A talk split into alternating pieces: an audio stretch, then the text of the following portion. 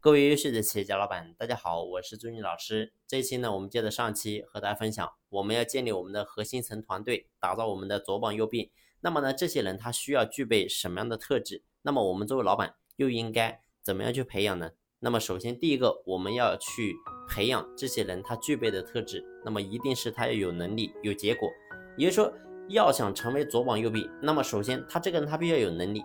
那么能力如果说没有的话，你会发现呢，咱们老板。不可能说，因为他能够轻松下来，有可能呢，因为他反而咱们变得更累了。所以呢，这个人的能力非常重要。那么，到底该怎么样快速的提升这个人的能力呢？其实过去我也和他分享过，最快的方式就是建立标准流程，然后呢，透过传帮带的方式，这种方式呢，其实员工的成长速度是最快的。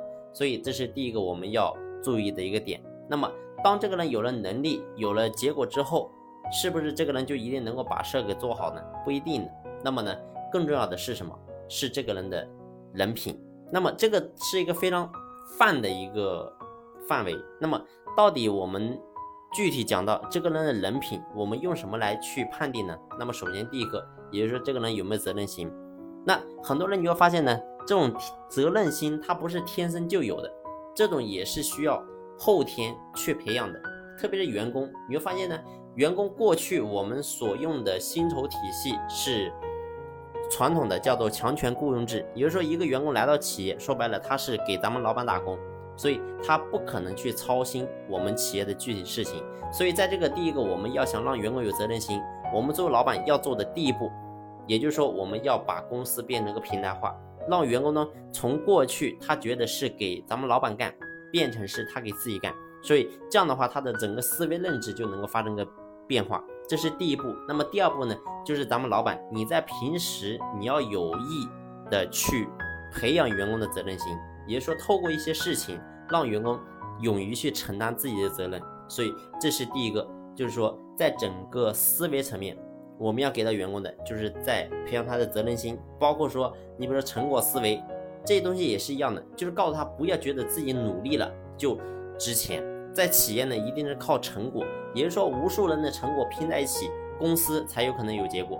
不是说所有人都付出努力，最后没有拿到结果也是不行。特别是核心层左膀右臂，更加要有这个观念。所以呢，这是在思维层面。那么还一个更重要的，要培养这个人的格局跟心量。那如果说这个人是左膀右臂，他没有格局和心量的话，你会发现呢，下面我们的中层员工或者说。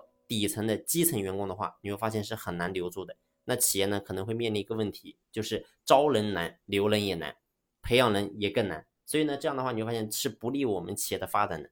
所以其实综合来讲，要培养一个合格的左膀右臂，让我们老板能够真正的轻松下来的话，其实一定是要围绕两个方面去走。就是我在上期和他分享的，第一个呢就是我们要布局，要懂得去挖人。那么第二个呢就是我们自己去培养。那么培养，不管是挖的也好，还是自己培养的好，重要的一定是这个人的人品。也就是说，这个人人品如果是合格，你会发现我们做所有事情都能够把问题解决。即使当下他的能力差一点也没有关系，我们照样可以把他给扶持起来。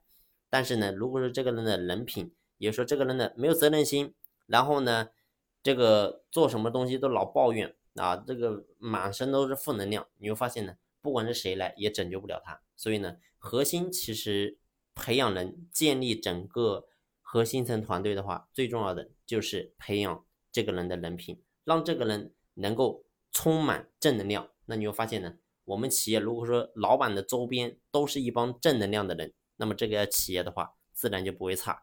好了，这一期的分享呢，就先分享到这里。如果说你想系统性的学习管理的课程，那么呢，可以随时联系朱老师。朱老师联系方式呢，在专辑的简介上有介绍，也可以私下给朱老师留言。好了，这期呢，我们就先聊到这里，谢谢你的聆听，谢谢。